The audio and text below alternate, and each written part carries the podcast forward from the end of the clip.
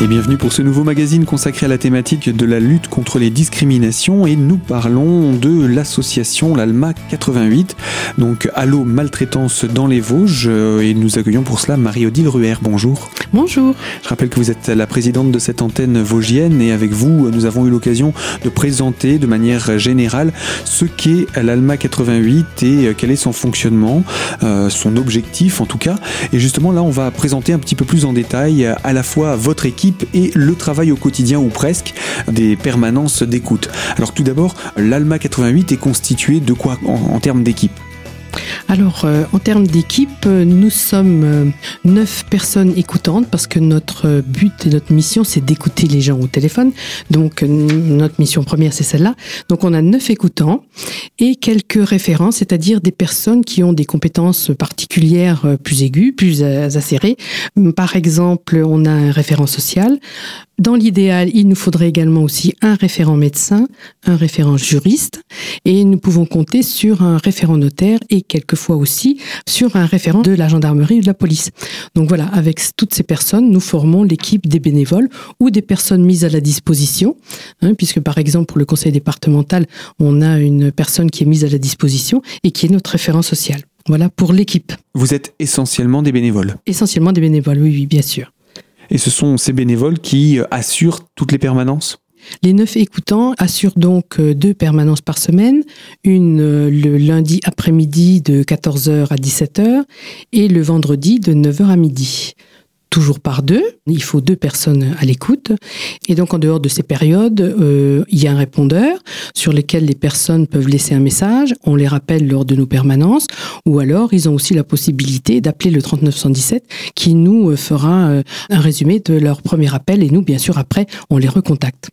Alors, pour ce qui est de l'association, on va tout de suite rappeler que l'ALMA, Allo Maltraitance, s'adresse précisément aux personnes âgées de plus de 60 ans, principalement voilà. Donc c'est ça notre public, entre guillemets, et ce sont les personnes âgées de plus de 60 ans ou alors les personnes majeures en situation de handicap. Donc là, à partir de 18 ans. Donc euh, ces personnes-là peuvent nous appeler pour exposer leur situation si elles sont confrontées, bien sûr, à une situation de maltraitance. Alors le cadre étant posé, maintenant on va entrer dans le vif du sujet. Comment se déroulent les permanences? Elles ont lieu quand tout d'abord? Alors, les permanences, donc le lundi après-midi de 14h à 17h et le jeudi matin de 9h à midi. Je rappelle le numéro de téléphone C'est l'occasion? Le 03 29 31 17 01 un numéro de téléphone qu'on ne manquera pas de rappeler. Alors, euh, dans ces créneaux, un créneau d'après-midi le lundi, un créneau de, matinée également, ça permet d'être sûr d'avoir des plages de disponibilité pour tous les appelants potentiels? Voilà, c'est un petit peu dans cet esprit-là où on a euh, situé ces deux, ces deux permanences. Dans l'absolu, euh, une permanence le soir serait la bienvenue. Bon, mais malheureusement, il faut pouvoir la prévoir et la gérer. Mais c'est vrai que dans certains départements de France, des permanences sont assurées le soir et on s'est rendu compte qu'ils ils avaient effectivement beaucoup d'appels dans cette période. Évidemment, la disponibilité des gens euh, permet euh, d'appeler plus facilement le soir que dans la journée. Mais c'est ainsi. Mais de toute façon, comme vous le disiez un petit peu plus tôt, il y a le 3977 au cas où, donc euh, l'appel peut être pris en compte. Voilà, et le E, c'est vraiment du lundi au vendredi, de 9h à 19h. Hein. Donc c'est une plage assez large qui permet également, vous faites bien de le rappeler, cette possibilité. Alors, on a dit que dans le cadre des permanences d'écoute, euh, il y a deux personnes, puisque à chaque appel reçu, ce sont deux personnes qui euh, sont présentes au téléphone, une qui va évidemment en parler, mais une également qui sera là pour prendre des notes, pour avoir deux regards, c'est cela sur la situation? Voilà, c'est le but, c'est ça, c'est qu'il y ait une personne qui soit vraiment concentrée dans son écoute et qui pose les questions essentielles pour euh, mettre la situation en forme, et l'autre personne va écrire tout ce qu'elle entend et à la fin de l'entretien, les deux vont se retrouver et faire une analyse euh, première pour faire une rédaction de cet entretien le plus fidèlement possible. Quelquefois même, on, se permet de, répéter les termes exacts qui ont été employés ou des morceaux de phrases exacts qui ont été employés par l'appelant pour pouvoir euh, expliquer et, poser le problème de la situation. Alors après, ce, ce résumé euh, est inscrit dans un logiciel informatique afin que bien sûr euh, les personnes qui ont la légitimité de, consulter ce logiciel puissent avoir connaissance des informations concernant la situation en question. Il s'agit donc là de la première étape. Vous recevez un appel où une personne explique sa situation. Marie-Odile Ruel, je rappelle que vous êtes la présidente de l'association Alma 88.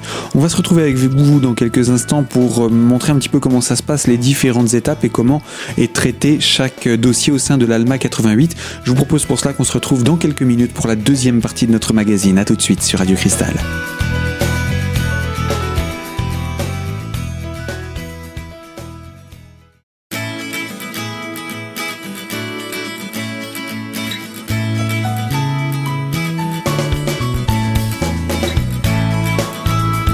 Deuxième partie de notre magazine consacrée à la thématique de la lutte contre les discriminations. Nous accueillons aujourd'hui l'ALMA, Allo Maltraitance 88, en la personne de sa présidente Marie-Odile Ruher. Vous nous avez présenté euh, dans la première partie de cette émission comment se déroule la première étape, à savoir vous recevez un appel d'une personne qui vous explique sa situation. Euh, lors de cet appel, est-ce que vous prodiguez déjà des conseils à l'appelant? Non, là, on ne donnera aucun conseil. On va euh, faire décrire la situation de maltraitance puisque c'est ça le but, euh, éventuellement faire euh, demander à la plan toutes les personnes qui gravitent autour euh, de la situation familiale ou dans un établissement, par exemple le médecin, le psychologue, le kiné ou les enfants, les petits-enfants, les parents, enfin toutes les personnes qui, qui ont des contacts avec la victime pour avoir un éventuel lien au cas où. Si par exemple c'était un problème médical, bon ben on va lui poser la question de, son médecin traitant et on pourrait éventuellement prendre contact avec lui si ça s'avérait nécessaire. Donc on va faire le, tour des personnes qui gravitent autour de la victime et, du mise en cause et ensuite on va s'efforcer de faire un génosociogramme. Alors qu'est-ce que c'est un génosociogramme? C'est donc une description technique par écrit euh, des liens qui existent entre l'appelant, le mis en cause, la victime, les personnes qui sont extérieures ou pas extérieures, qui sont en lien, qui sont pas en lien, qui ont des relations euh, agréables ou désagréables avec la victime. Donc ça va nous faire un schéma de la situation familiale. On l'a fait également dans le même sens au niveau des établissements parce que quelquefois il arrive que une situation décrite dans un établissement soit en fait une situation familiale difficile y compris dans un établissement. On, le fait, on fait toujours, c'est une obligation de la personne qui pose les questions fait en même temps euh, toutes les toutes les. Alors on a un schéma, par exemple, euh, un homme c'est un petit carré, une femme c'est un rond, la victime est entourée. Oui, parce que j'allais vous dire, vous n'avez pas de photo, euh, c'est pas l'objet non plus de, du dossier, mais euh, on, se retrouve un petit peu, passez-moi l'expression, comme dans les enquêtes policières où on note les informations qu'on reçoit pour clarifier autant que possible la situation et s'assurer euh, d'une compréhension complète euh, d'un état. C'est ça. C'est une sorte de photographie d'une situation en fait. C'est tout à fait ça, d'une situation familiale ou euh, extra-familiale qui nous permettent d'établir les liens entre les personnes euh, pour définir et, et, éventuellement confirmer la maltraitance, de voir euh, quel lien, quel, quel est l'élément déclencheur de maltraitance, quels sont les facteurs de maltraitance, s'il y en a, donc pour évaluer au, au plus juste la situation. Alors, si ce, euh, durant ce premier coup de fil, il n'est pas donné de conseil, qu'est-ce qui est fait euh, avant de raccrocher? Alors, euh, le but est quand même d'avoir une décision très précise de la situation. Donc, on va poser, euh, je, dirais, euh, une bonne vingtaine de questions quand même. On peut pas dire qu'on ait une liste type parce que toutes les situations sont quand même plus sont, différentes les unes des autres.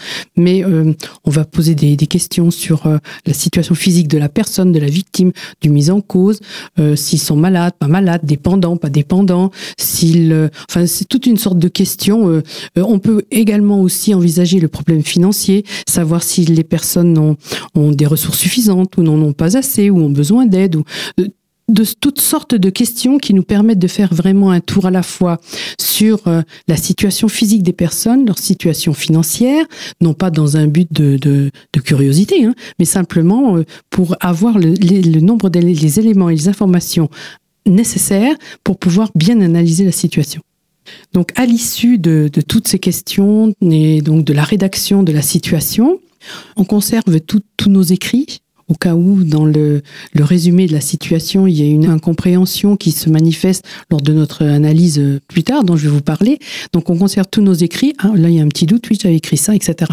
Donc, pour vraiment rester le plus fidèle possible et, ne pas faire d'interprétation, ça c'est très important, de ne pas faire d'interprétation euh, tout de suite du problème.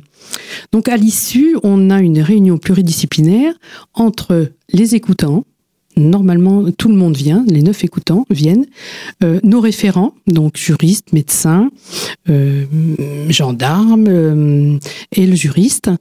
Euh, ça, c'est dans l'absolu. Quelquefois, ils sont pas tous là, mais disons, on peut toujours les contacter euh, après en leur demandant leur avis. Mais disons, on, fait une, une, analyse avec avec ces personnes-là et on va donc euh, proposer une orientation, soit sociale, soit médicale, soit juridique. Voilà donc comment s'enclenche le dispositif d'Alma 88 dès le premier contact avec l'appelant. Mais ce que je vous propose, Marie-Odile, c'est qu'on puisse poursuivre encore euh, cette présentation autour de, des étapes qui se passent après euh, au sein de l'équipe, euh, comment ça se gère ce type de dossier une fois le téléphone raccroché, les étapes qui suivent. Alors à tout de suite sur l'antenne de Radio Cristal pour poursuivre cette découverte avec vous.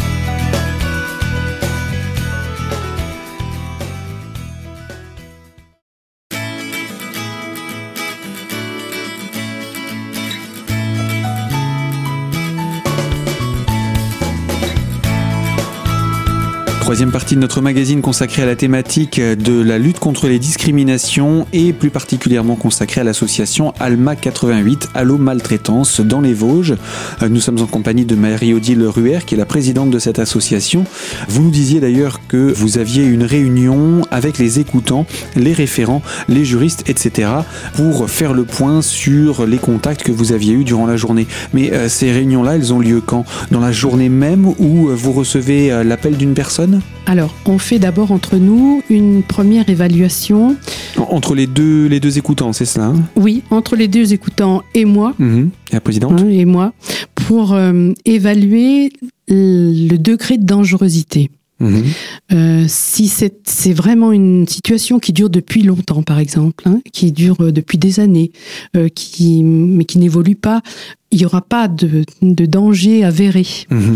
Par contre, si un, un, problème physique, une agression grave euh, était décrite, alors là, ça peut revêtir un, un, un danger, et donc à ce moment-là, on va euh, faire une analyse pluridisciplinaire très rapidement. Mmh. Sinon, on la fait tous les mois. D'accord situation. On fait, une, un, un, comment on fait le relevé de tous nos dossiers une fois par mois et donc on fait l'analyse là vraiment de, de, toutes les écoutes. Sauf bien sûr en cas d'urgence, comme je viens de vous dire. Et là, on, on va réunir rapidement la, les, les, personnes afin de, de, faire une analyse rapide. L'écoutant peut très facilement vous ah, contacter oui. pour vous dire on a, je, je pense qu'on a une situation d'urgence oui. et il faudrait mettre quelque chose oui, en œuvre et là, ça, ça réagit très vite. D'accord. Et en principe, je suis euh, quasiment toujours là lors des permanences. D'accord. Hein, en plus des, des, des, écoutants, quelquefois même je fais l'écoute s'il n'y a pas de, mmh. euh, les, si, si, les écoutants ne sont pas disponibles, parce mmh. que c'est quand même, il faut prévoir un, un planning. Bon, donc euh, oui, oui, on, on, on, est assez réactif euh, en cas de danger, en cas de danger. Donc ça c'est la première chose, c'est ce, ce, ce, suivi. à chaque étape, vous demandez l'avis de l'appelant. Pour les démarches que vous allez faire, vous lui expliquez en détail ce que ça implique oui, alors après notre analyse, donc euh, on, va donc avoir soit une, comme je disais, une, une orientation sociale, juridique euh, ou, euh, ou médicale. Donc on va lui, on va proposer à la plan nos solutions, enfin nos propositions de solutions. Et lui restera toujours acteur. C'est-à-dire que c'est lui qui va décider euh, de la solution qui paraît pour lui la meilleure il la mettra en œuvre ou il la mettra pas en œuvre, on l'aidera ou on l'aidera pas, c'est toujours lui qui va décider. Euh, par exemple, si on lui propose, euh, euh, dans le cas d'une situation familiale difficile entre parents et enfants, où là, l'enfant au chômage présente une addiction soit à la drogue, à l'alcool ou au jeu, tout ce que vous voulez, et donc on a la suspicion vraiment d'une maltraitance financière, quelquefois même d'une maltraitance physique, donc, euh, bien souvent, malheureusement, ça va être une, une procédure euh, ju juridique qui va s'exercer. Donc, il va falloir aller porter plainte. Et là, on se heurte souvent euh, à, l'émotion des parents vis-à-vis de leurs enfants. Et, là, on a un refus. Non, non, moi, c'est pas la peine. Je, je porterai jamais plainte contre mes enfants. Donc l'appelant, dans le cas où c'est la victime qui nous appelle, parce que là aussi, ça peut être différent. Si c'est la victime qui nous appelle, on va lui proposer directement euh, le fait de porter plainte. Euh, par contre, si l'appelant n'est pas la victime, on va proposer quand même à l'appelant de demander à la victime de porter plainte. Voilà, c'est toujours quand même la personne qui nous a appelé qui restera acteur de la décision. Et vous êtes, vous, euh, conseiller, y compris si l'appelant n'est pas la victime Absolument, oui, oui. Mais euh, une fois que l'appelant a, a, entre guillemets convaincu la victime de prendre contact avec vous, par exemple, euh, la victime devient l'appelant principal et non plus euh, le, le, précédent parent ou ami. Exactement, c'est tout à fait ça. L'appelant devient appelant victime et c'est lui qui sera l'élément principal du, de, de, de la situation. On, on, ne peut pas, un, par exemple, un enfant qui constate que son parent est victime d'un de ses frères ou sœurs ne peut pas porter plainte pour euh, son parent. Non, c'est toujours la victime qui doit porter plainte, sinon elle n'est pas recevable par les services judiciaires. Donc ça, c'est important aussi à préciser. Euh, pour ce qui est des, suivis, ils sont une fois que vous avez enclenché un dossier comme cela, euh, quelles sont les, étapes euh, qui suivent en termes de, de poursuite de, pour s'assurer de la situation avec la victime, etc. Ça se passe tous les combien? Alors, euh, au plus, euh, un dossier ne doit pas avoir resté inerte pendant plus de deux mois. C'est un maximum. Quelquefois, euh, malheureusement, ça arrive que c'est arrivé qu'on ait quelques loupés, mais on, essaie quand même de, respecter cette, durée de deux mois. Et bien souvent, c'est 15 jours, c'est trois semaines au maximum. Et là, donc, on rappelle la plan pour ou la victime suivant qui nous a appelé pour connaître où en est sa décision, si il a toujours besoin d'aide, s'il n'en a pas besoin, etc. Toujours euh, euh, rester en contact avec la plan c'est important dans le sens où euh, la plante se sent épaulée, se sent euh, aidée euh, et, bénéficie quelquefois d'informations qui lui permettent d'avancer dans sa réflexion et quelquefois dans ses actions. Et souvent, on a quand même eu le retour de remerciements parce que les, ils ont trouvé ce qu'ils ce qu'ils voulaient au niveau de l'information ou, ou alors simplement d'être appuyés leur suffit à, à, à pouvoir évoluer dans le but de résoudre le problème, bien sûr. Eh bien oui, un suivi de l'impelant qui n'est donc pas lâché dans la nature après son coup de fil.